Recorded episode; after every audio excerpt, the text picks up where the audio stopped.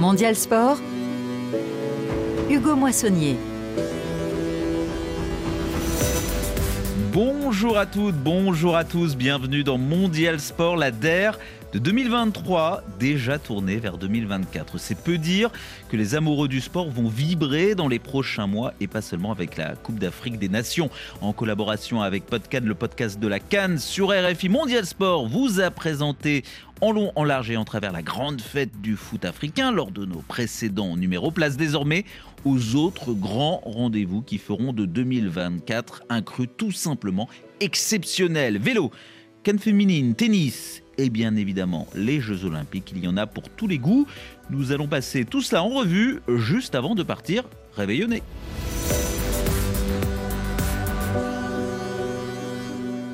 Les journalistes du service des sports de RFI se joignent à moi ce dimanche.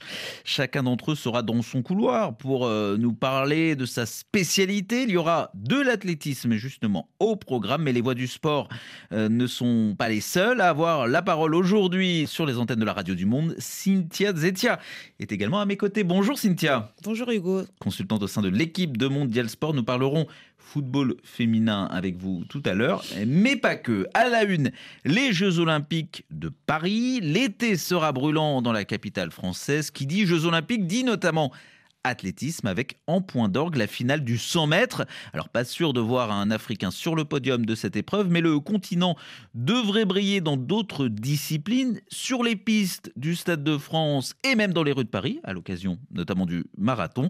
On en parle avec Frédéric Sutton. And gold athletics champion, representing Burkina Faso, Duke Fabrice. Un très grand moment de l'année sportive 2023. La médaille d'or Duc Fabrice Zongo au championnat du monde d'athlétisme. C'était l'été dernier à Budapest en Hongrie. Le Burkinabé champion du monde du triple saut. Bonjour Frédéric Suto. Bonjour Hugo. Maintenant on va parler de l'année 2024 des Jeux Olympiques de Paris. Bien sûr l'été prochain et pour l'Afrique francophone en athlétisme. C'est de nouveau Hugues Fabrice Zongo qui représentera la plus grande chance d'émotion et surtout de médaille. Oui c'est clair, il est programmé pour ça Hugues Fabrice euh, Pour aller euh, chercher, décrocher ce titre olympique qui est le seul grand titre qui lui manque désormais. Lui, l'ingénieur en système électrique, hein, il vient de soutenir sa, sa thèse, euh, Hugues Fabrice Zango. Il a méthodiquement euh, gravi tous les échelons en triple saut également et, à 30 ans, il arrive à maturité.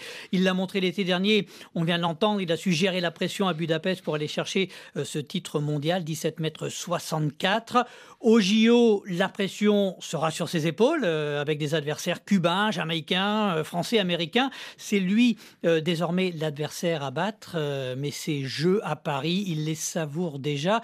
À Paris, il sera, nous dit-il, comme à la maison je dis euh, que les JO se passent, euh, se passent chez moi, en fait, parce que j'ai construit toute ma carrière euh, de haut niveau en France. Donc, je connais tous les stades de la France et pour moi, c'est comme si ça se passait à la maison. Et donc, c'est une ferveur particulière et j'ai beaucoup, beaucoup de fans à Paris. Ici, à chaque fois que je saute là pour la Diamond League, pour d'autres compétitions, j'ai un soutien vraiment très, très fort. Et pour moi, c'est une émotion que je ne saurais expliquer. C'est pas le public burkinabé, mais c'est comme. Hugues Fabrice euh, Zongo qui se sent comme au Burkina à Paris et donc comme à la maison dans la ville lumière. Quelles seront, Frédéric Suto, les autres chances de médailles africaines sur ces JO dans la capitale française en athlétisme? Ben Forcément, vous, aurez une razzia de médailles des coureurs d'Afrique de l'Est, euh, Kenya, Éthiopie, Ouganda, euh, sur les courses de fond, de demi-fond. Euh, Est-ce qu'Eliud Kipchoge, 39 ans, va réussir à aller chercher un troisième titre olympique sur marathon Ou est-ce que son jeune compatriote kenyan, qui vient de lui chipper le record du monde, Kelvin euh, Kiptoum, aura le, dernier mot. Euh, le Marocain Soufiane El Bakali restera-t-il le maître euh, de l'univers sur 3000 mètres steeple? Beaucoup de questions. En sprint également, quid de Tobia Moussan, la Nigériane sur 100 mètres et elle détient le record du monde. Et puis ce duel attendu sur le 100 et le 200 mètres entre Noah Lyles, l'Américain, et la pépite qui monte, Letsile Tebogo, le Botswanais, 20 ans seulement. Il a estomaqué tout le monde l'été dernier à Budapest, vice-champion du monde du 100 mètres et troisième du 200 mètres, euh, Letsile Tebogo. Et pour en revenir à l'Afrique francophone, Frédéric Suto, on attend aussi beaucoup des relayeuses ivoirienne, celle du 4 x 100 mètres. Elles ont battu le, record d'Afrique en août dernier. Muriel Aouré, Marie-Josée Talou, Jessica Bey et Mabundu Kone, un quatuor de choc entre expérience et jeunesse. Elles espéraient même décrocher un, podium hein, au mondiaux à Budapest, mais elles ont fait tomber le, le bâton, le relais. En finale, ce n'est que partie remise. Rendez-vous au JO, c'est la promesse de Muriel Aouré. C'est incroyable ce qu'on a déjà fait, hein, parce que la première fois qu'on a couru ensemble, c'était à Lausanne. Deuxième fois, c'était euh, ici en, demi-finale. Et la troisième fois, pour la finale. Mais malheureusement, ça n'a pas marché. Mais de toute façon, on se remet au travail, ça va aller. Ça vous donne envie? Vous n'avez pas arrêté là, Muriel hein? Vous, vous, continuez euh, L'année prochaine, les Jeux à Paris? Oui, mais après ça, maintenant, euh, c'est bon. Hein. La finale du 4 x 100 mètres féminin des Jeux Olympiques de Paris avec, on l'espère, donc les Ivoiriennes. Rendez-vous, Hugo, le 9 août prochain, 9 août 2024, au Stade de France. On espère que ce sera avec vous, Frédéric Suto, et on espère également entendre de nouveau le rire légendaire de Muriel Aoré. Merci, Frédéric. Cynthia Zetia, vous avez rencontré Hugues Fabrice Zongo. Alors vous, vous êtes originaire de la RDC, mais j'imagine que la popularité du triple sauteur burkinabé, elle dépasse largement les frontières de, son pays. D'abord, peut-être racontez-nous dans quel cadre vous avez rencontré Fabrice Zongo. Et euh, je vais dévoiler un petit secret. Vous m'avez dit avant l'émission euh, que vous l'adoriez. C'est un type que vous, vous ah adoriez, c'est ça? Il faut dire les choses comme elles sont. C'est mon chouchou, Hugues Fabrice.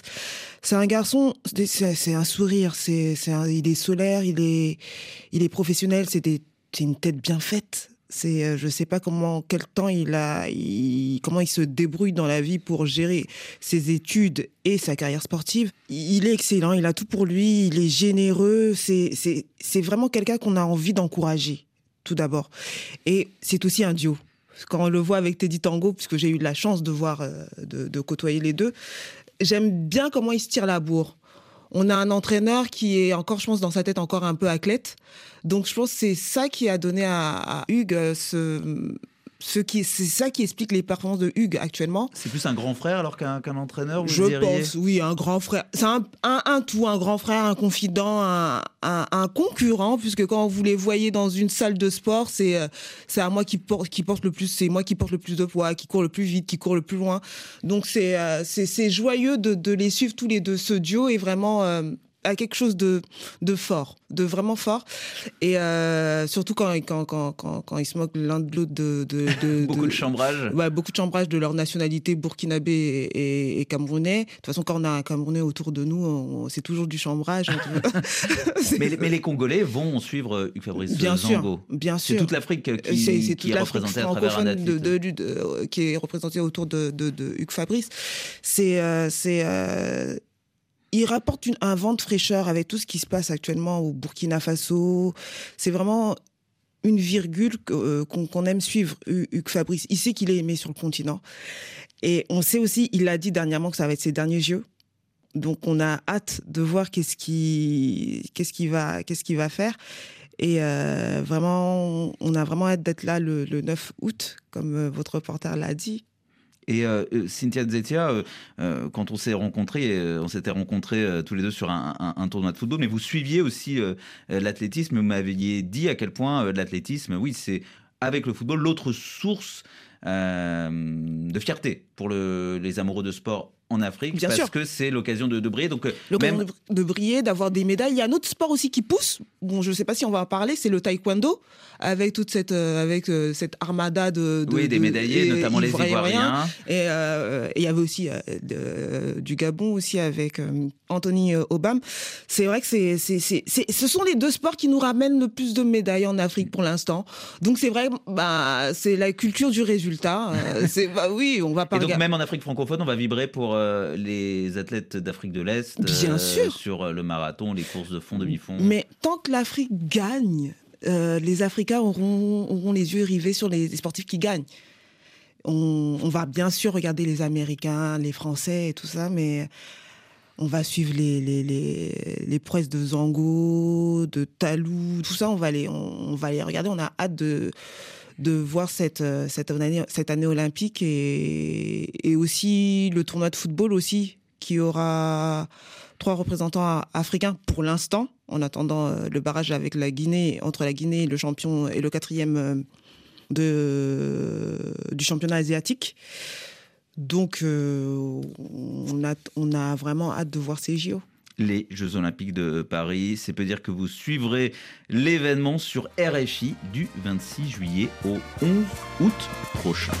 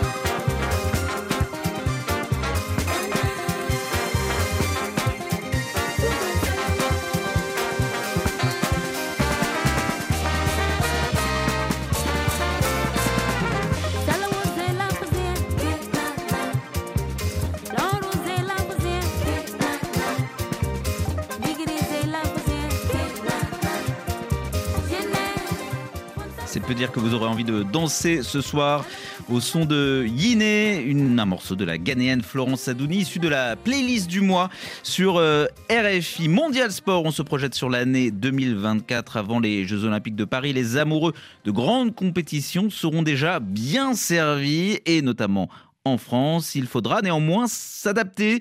Euh, Paris accueillera les Jeux donc, mais pas l'arrivée du Tour de France quelques jours plus tôt. Il fallait Choisir, tout simplement, pas de coupe de champagne ni de sprint sur les Champs-Élysées pour le peloton et, même pas pour vous non plus, mon cher Thomas de Saint-Léger. Bonjour. Bonjour, bonsoir euh, Hugo, bonsoir euh, Cynthia. Et je m'en réjouis presque, je vous expliquerai pourquoi. Vous vous réjouissez de voir votre Tour de France chéri arriver à Nice et non pas à Paris, exceptionnellement cette année. Oui, pour la première fois en, en 111 éditions.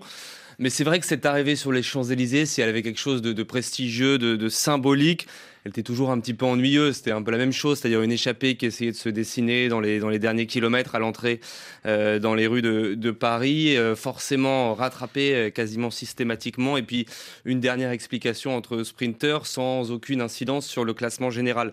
Là, le scénario, Hugo, sera forcément complètement différent puisque la dernière étape du Tour de France 2024 entre Monaco et euh, Nice, elle est euh, sous la forme d'un contre-la-montre. Ça veut dire que le tour peut être renversé à la dernière étape, ce qui n'arrive quasiment jamais. Alors pour les euh, plus fidèles anciens de l'actualité cycliste, de l'actualité du Tour de France, on se rappellera qu'il y avait eu un contre-la-montre déjà lors de la dernière étape du Tour 1989 sur les Champs-Élysées avec euh, euh, Greg LeMond, l'Américain qui avait renversé euh, Laurent Fignon, le Français, 8 secondes d'écart à l'arrivée, les pleurs de Fignon, des scènes voilà qui ah sont inscrites dans la grande mythologie, hein, de la mythologie du, du, cyclisme. Mais donc cette année, on pourrait retrouver un un scénario similaire avec donc un, un contre-la-montre en plus assez difficile qui promet de faire des écarts. Euh, lors de cette dernière étape entre Monaco et Nice. Je précise juste quelque chose. Je disais euh, première arrivée en dehors euh, de Paris, mais il faut savoir que le Tour de France, avant d'arriver sur les Champs-Élysées, était arrivé également ailleurs, au Parc des Princes notamment. Les Champs-Élysées, je crois que c'est depuis 1975. Mais là, c'est très bien première, que ça change. C'est la première en dehors de la, la, capitale française. Et si je vous suis bien, on pourrait avoir une dernière étape donc animée en, avec un duel qui, qui, ne serait pas déjà terminé entre les, les favoris. Euh, les favoris, c'est toujours euh, Vingegaard, le Danois, vainqueur euh, l'an passé, et Pogacar. C'est eux qui vont se tirer la bourre, peut-être jusque dans les derniers kilomètres, voire les derniers mètres Alors forcément, ces deux noms-là, on va les sortir du chapeau. On ne va pas oublier celui qui devrait être l'arbitre a priori, puisqu'il est annoncé au départ, c'est le Belge Remco Evenepoel qui a gagné le Tour d'Espagne en 2012, qui est champion du monde en 2022, et qui a été champion du monde également en, 2022, qui est un spécialiste du contre-la-montre, donc qui lui potentiellement a les, capacité euh, physique de renverser la course sur la dernière étape. Faudra voir où il en est évidemment à ce moment-là de, de la course. Euh, donc Remco Evenepoel en arbitre d'un duel euh, Vingegaard-Pogacar, c'est ce qu'on pouvait euh, prévoir jusqu'il y a quelques jours. Parce qu'évidemment, euh, Vingegaard, Pogacar, les deux grandes valeurs sûres, euh, ceux qui nous ont offert ce combat si spectaculaire en, 2023 lors du Tour de France en s'envoyant des grandes peignées, comme on dit, à coup de. Enfin, quasiment un combat de, de boxe sur le vélo. C'était assez spectaculaire avec le chaos final. Pogacar au tapis et, et Vingegaard qui remporte sa deuxième grande boucle. Donc je disais qu'on pouvait s'attendre à ce duo, à ce duel arbitré par Evenpol, sauf que euh, Vingegaard, sauf que Pogacar, pardon, vient d'annoncer qu'il prendrait le départ pour la première fois du Tour d'Italie euh, cette année. Euh, donc Pogacar sur le Tour d'Italie, si vous voulez, il a cinq semaines entre la fin du Giro et le départ du Tour de France. Euh, à, voir, si. Bah, ça pose la question de sa récupération. En général, on sait que ceux qui essayent de, réussir ce doublé euh, Giro Tour de France euh, s'y sont souvent cassés les dents. Contador récemment, même si d'autres l'ont réussi par le passé. Il faut choisir en 2024. Il y a tellement de choses à, à voir pour, pour, nous et, à faire pour les champions. On, avant de se quitter, peut-être un, mot sur l'Africain, si j'ai envie de dire, à, à suivre de cette grande boucle 2024 toujours le même, entre guillemets, euh, Girmay, l'Érythréen? Oui, Binyam Girmay qui, euh, en dehors du Tour de France, a une saison qui va être très intéressante à suivre parce que Binyam Girmay avait explosé en 2022 sa première vraie saison sur le, très haut circuit, sur le grand circuit international. Il avait remporté une étape du Tour d'Italie, il avait remporté une grande classique belge, Wevelgem. L'année dernière, l'année 2023 aurait dû être celle de la confirmation. Elle a été assez euh, compliquée, de victoires, pas de victoires majeures, beaucoup de, problèmes de chute. Euh, évidemment, c'est un coureur qui est aussi beaucoup plus surveillé par le, reste de ses adversaires et donc c'est plus compliqué de créer la surprise que lors de, ses premiers pas au, très haut niveau. Donc Binyam Girmay, année intéressante parce que là, même s'il n'a que 23 ans, ça va être l'année de, de vérité. il est il est connu de ses adversaires, il est aussi connu, euh, euh, ses qualités euh, sont connues. il a eu cette année où il est passé un petit peu à, travers, même si j'exagère à, peine.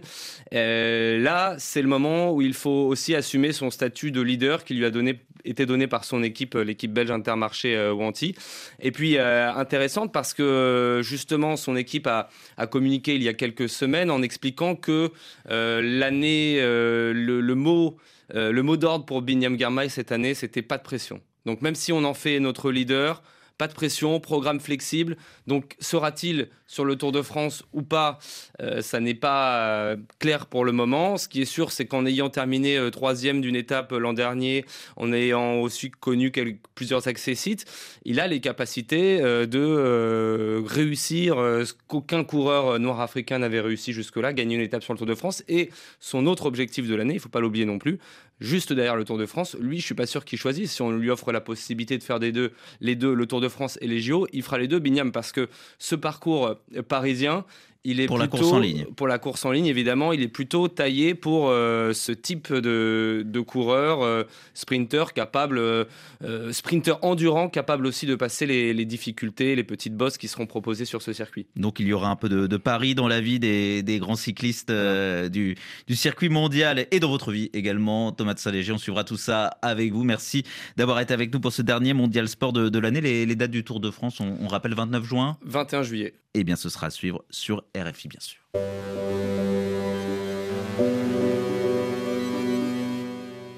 Mondial Sport sur euh, RFI. Pour la dernière de 2023, nous regardons déjà vers 2024, année de folie sportive. En tout cas, le football n'est évidemment pas au reste.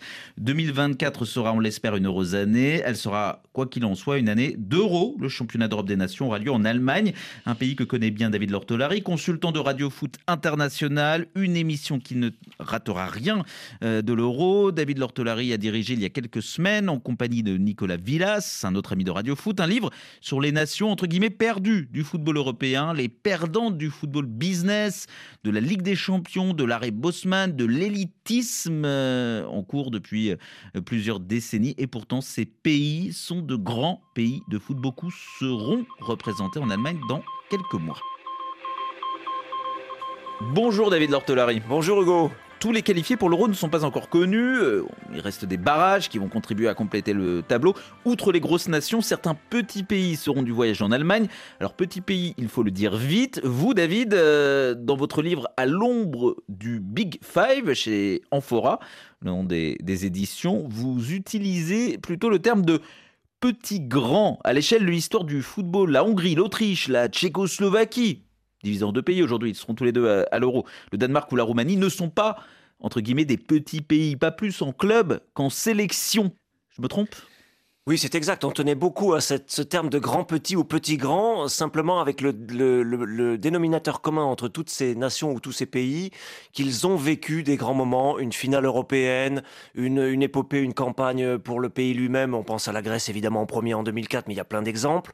Et c'était le, le dénominateur commun qui nous a fait nous pencher sur ces pays, ces clubs qui sont aujourd'hui déclassés, qui sont aujourd'hui en grande difficulté pour accéder à une finale européenne, par exemple. Et les raisons de leur euh, déclassement? Alors il y a des choses qui, sautent aux yeux, qui sont très euh, mathématiques, pourrait-on dire. Euh, le milieu des années 1990, l'arrêt Bosman, euh, la libéralisation de la circulation, tous les meilleurs qui vont, qui sont aspirés, qui sont aimantés par les, les grandes puissances. Ça c'est pour ce qui concerne les clubs. Pour les pays, il y a aussi des considérations évidemment historiques politique. La chute du mur de Berlin, la fin du, bloc de l'Est a, a profondément bouleversé euh, la géographie de l'Europe en particulier, puisque c'est sur ce continent qu'on s'est arrêté.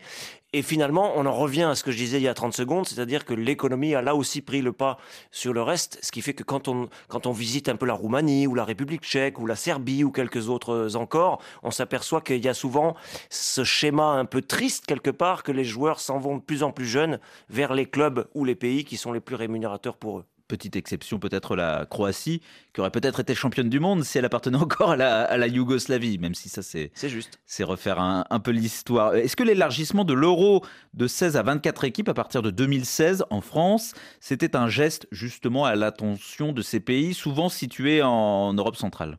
Alors ça présente le, le- le point intéressant, peut-être positif, que ça peut permettre d'exister sur une campagne un peu miraculeuse. Euh, On pense encore une fois à la Grèce en 2004 sur un système très défensif, très particulier, mais on pourrait imaginer encore un pays qui réussit un bel euro.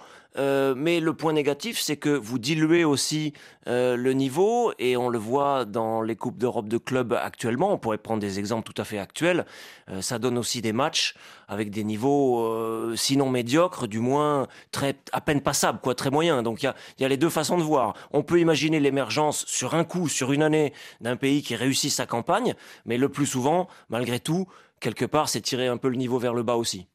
Quel pays en 2024, quel petit grand pays peut créer la, la surprise? Parce que des surprises, il y en a eu dans les euros à 24 équipes. Islande et, et Pays de Galles en 2016, le. Danemark demi-finaliste en 2021. Est-ce que là, par exemple, la, la Roumanie, euh, grande nation qui, qui revient, euh, ancienne grande nation qui, qui est sur le retour, peut créer la, surprise Ou la Hongrie, grande nation historique, euh, évidemment. Alors quand vous interrogez un peu les, acteurs du foot, ce qu'on avait fait avec ce livre sur ces pays-là, ils insistent beaucoup sur le fait qu'il y a besoin de transmission. Il y a besoin que les Georges Hadji du passé reviennent apporter leur savoir-faire. Il y a besoin que les, les grands joueurs hongrois qui ont pu connaître, ces vieux maintenant, mais qui auraient pu connaître les décennies de gloire, reviennent donner une, un savoir-faire pour transmettre.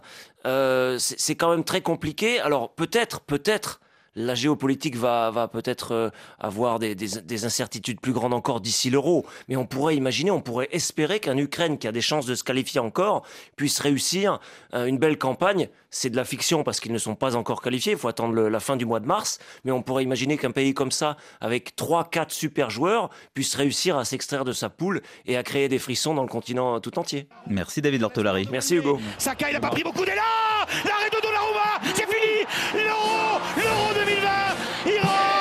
Italie le trophée Henri de avec deux arrêts de la part de Donnarumma. Et Saka qui voit sa frappe repoussée par Donnarumma.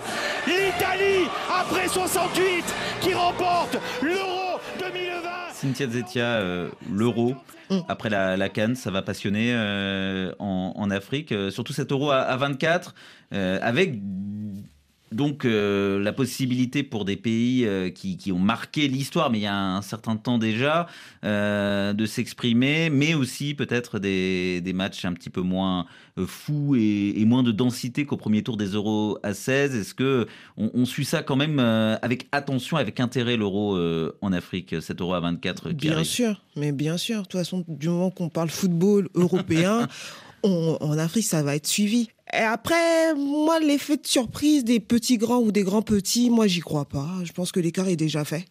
Le, schisme est déjà là. Euh, je ne vois pas de surprise. Non, je ne vois pas de surprise pour cette. Alors, quels sont les favoris selon vous? Un peu tous les jours, un peu les mêmes. La France, l'Angleterre. Je ne vois plus la Belgique. Ça, c'est clair, net et, et précis. Je pense que ça peut jouer entre la France et l'Angleterre pour moi la France et, l'Angleterre, les deux favoris euh, évidents. Euh, euh, ce passage de, 16 à 24, c'est aussi ce qu'a connu la, mm. la Cannes. pour vous, ça avait été une, bonne idée. là, on a vu beaucoup de surprises en revanche dans les deux dernières Cannes, donc à 24 équipes, Madagascar, la Gambie, entre autres. Et oui, et puis c'est des, à part Madagascar qui a connu un coup d'arrêt pour cette Cannes, mais quand on a vu au début de l'année au Chan, ils ont quand même bien ils ont eu de belles prestations. Oui, et puis c'est des, des, des, surprises qui en continuent. La Gambie fait son bout de chemin. Euh, la Mauritanie continue de, de la, revenir. La Mauritanie aussi est là. Oui, ça a été, euh, ça a été une bonne surprise. Je sais que plus haut dans les instants, c'était pas l'idée, la première idée qu'ils qui voulaient euh, mettre en place, puisqu'une canne à 24, ça fait un pays sur deux qualifiés en Afrique.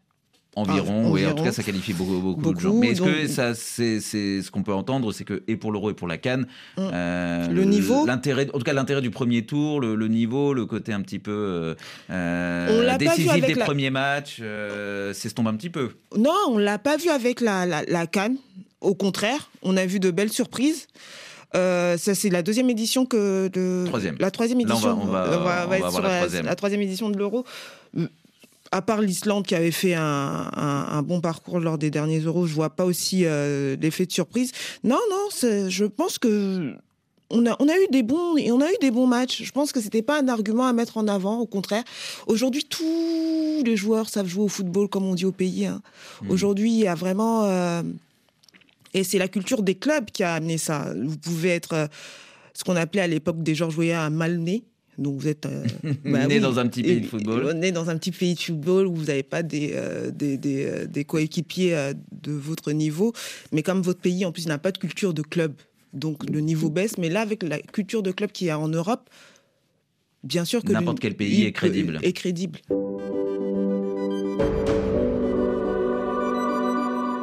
On va parler d'une autre compétition continentale en en matière de, football en 2024 euh, Parce qu'on a parlé donc de la Cannes euh, dans ces derniers Mondial Sport, on a parlé euh, de l'Euro, mais il y a une autre Cannes en Afrique. Vous avez double ration de, de Cannes Mais il va y avoir un embouteillage cet été.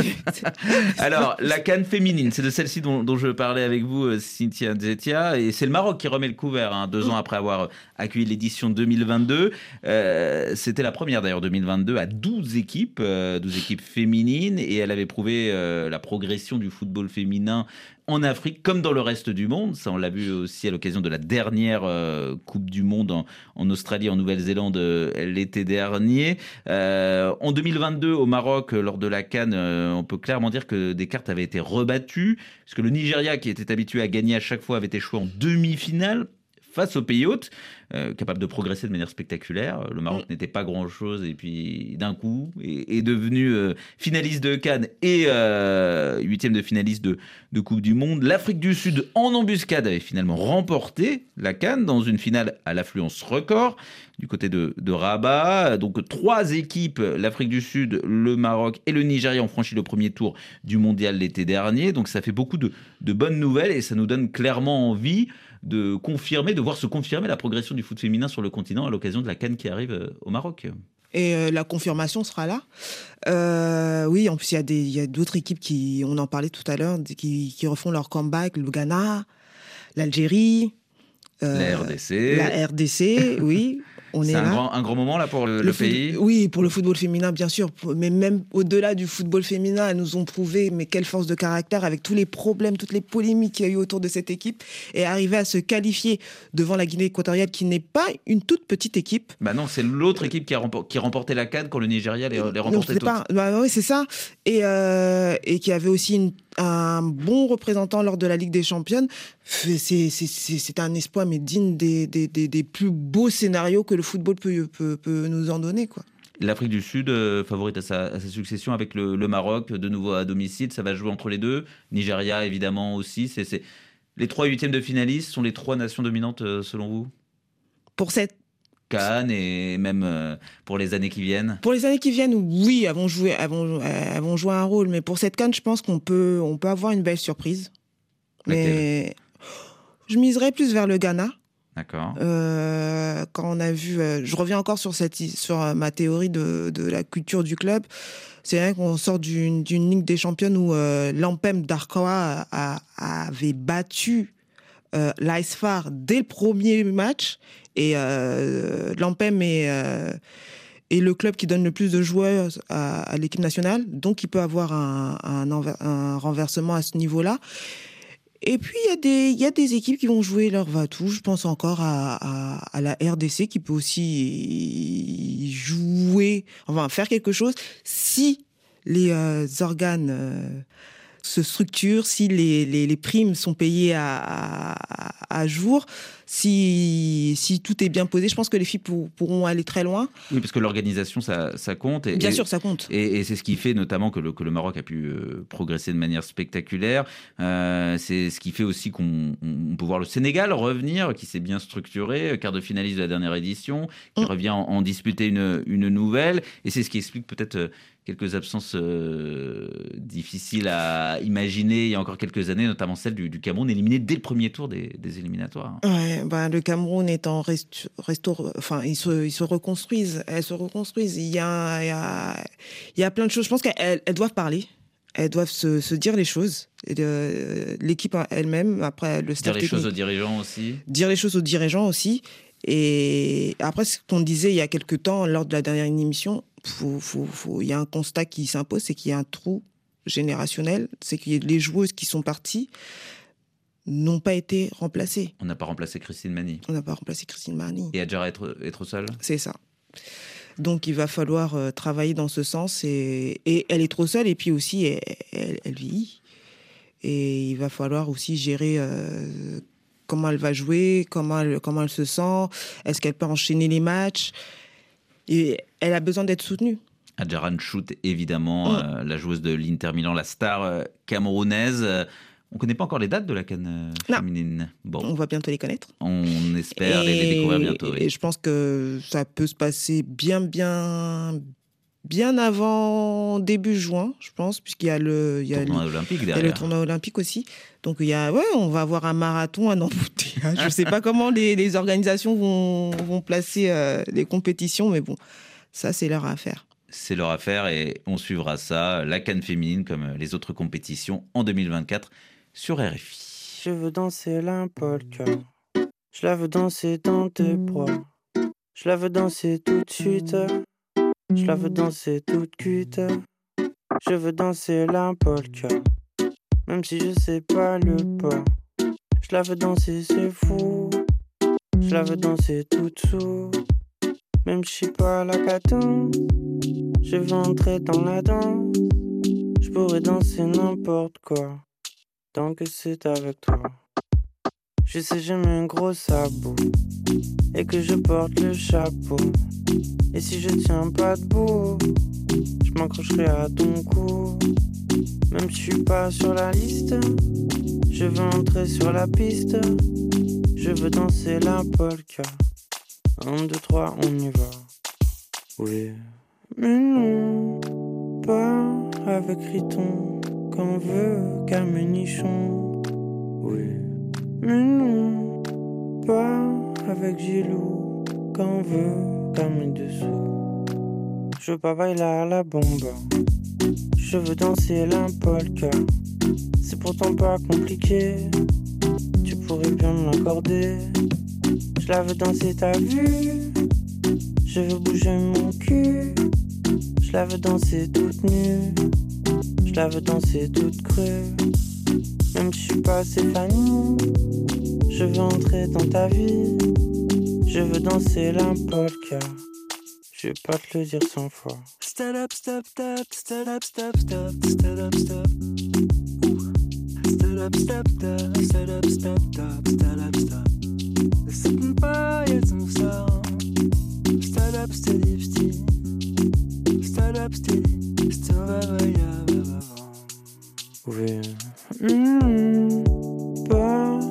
Jean-Pierre, qu'on veut, comme derrière.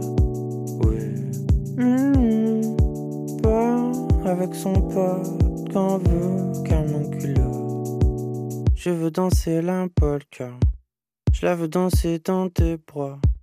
Je la veux danser tout de suite. Je la veux danser toute cuite. Et si t'aimes pas ma gueule, bah je la danserai toute seule. J'irai danser la vodka. Je la danserai dans mes draps.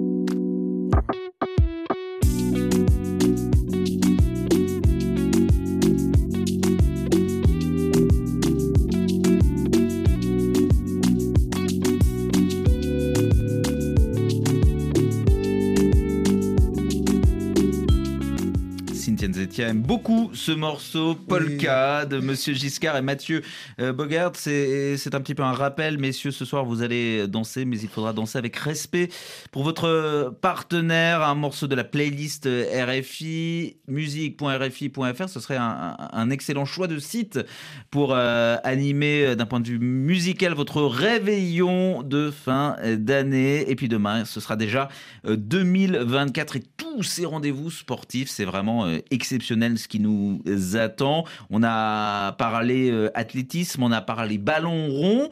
Et si on refermait ce mondial sport avec la, petite balle jaune, jeu, set et match pour le dernier mondial sport de 2023 au service, bien évidemment, Eric Mamrout. C'est fait avec ce revers sur la ligne à 36 ans. Raphaël Nadal semble éternel.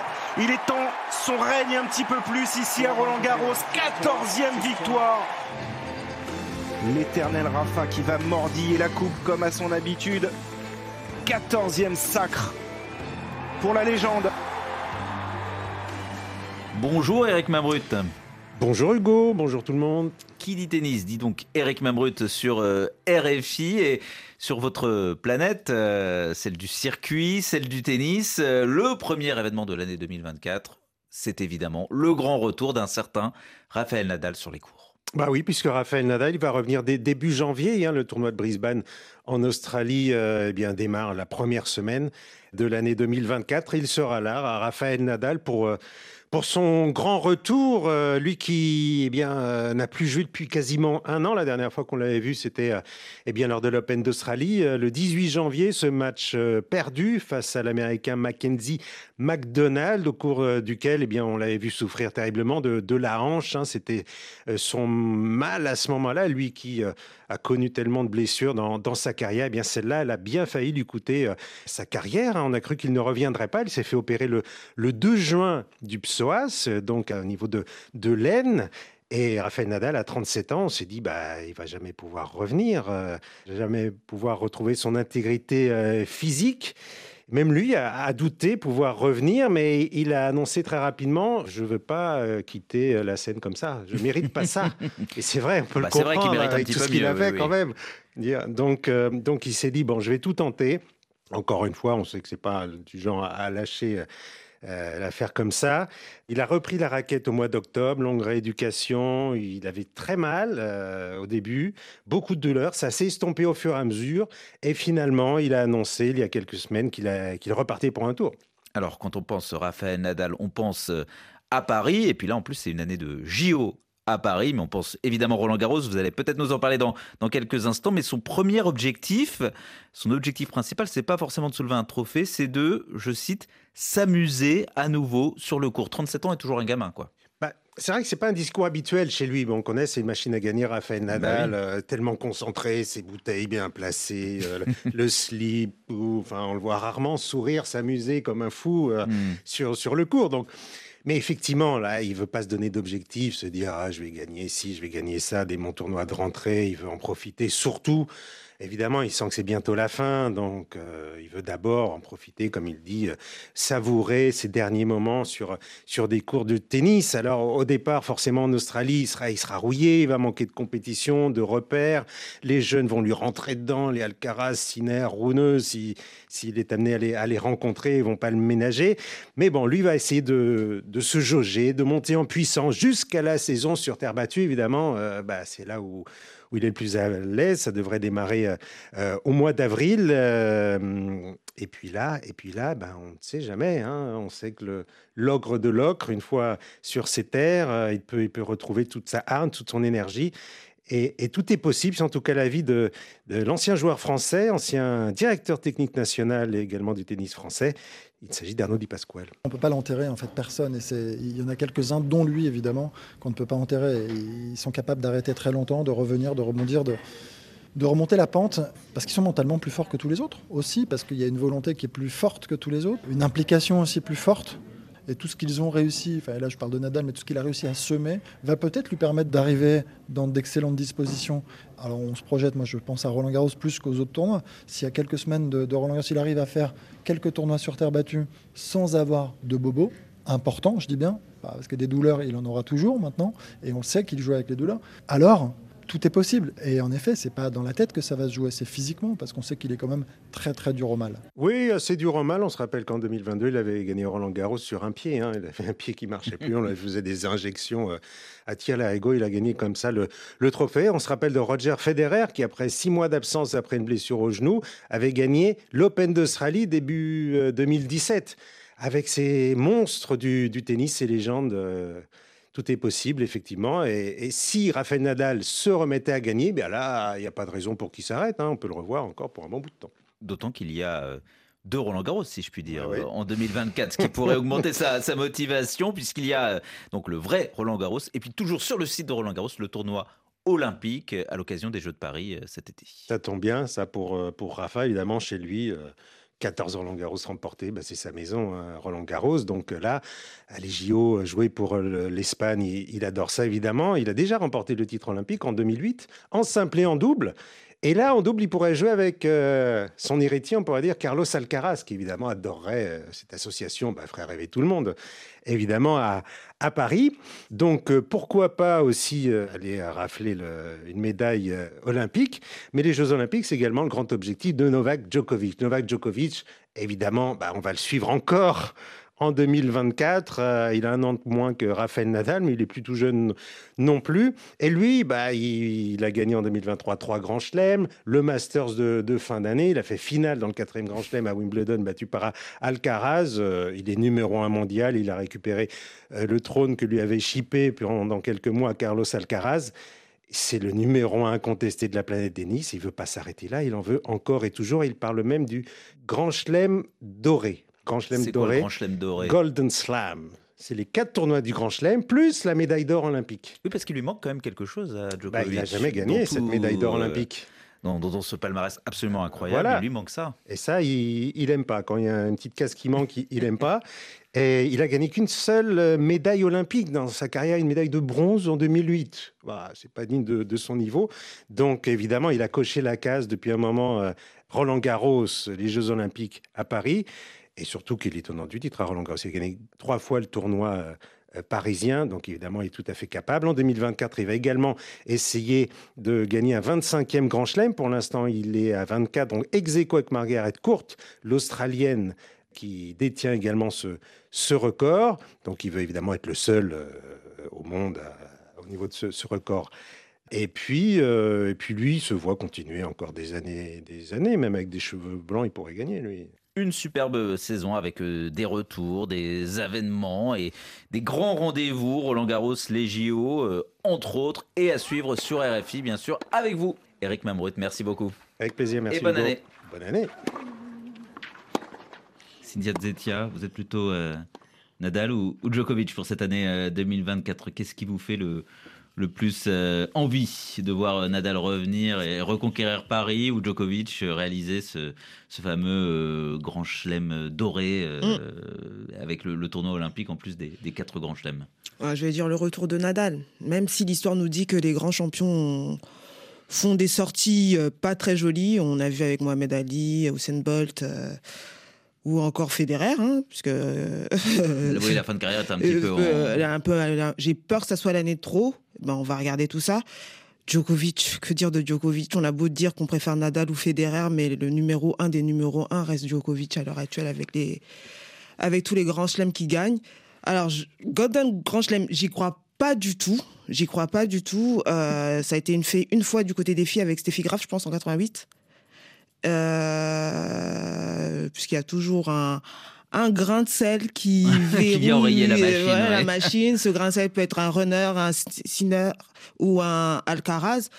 Euh, mais je le vois bien gagner euh, l'Open d'Australie.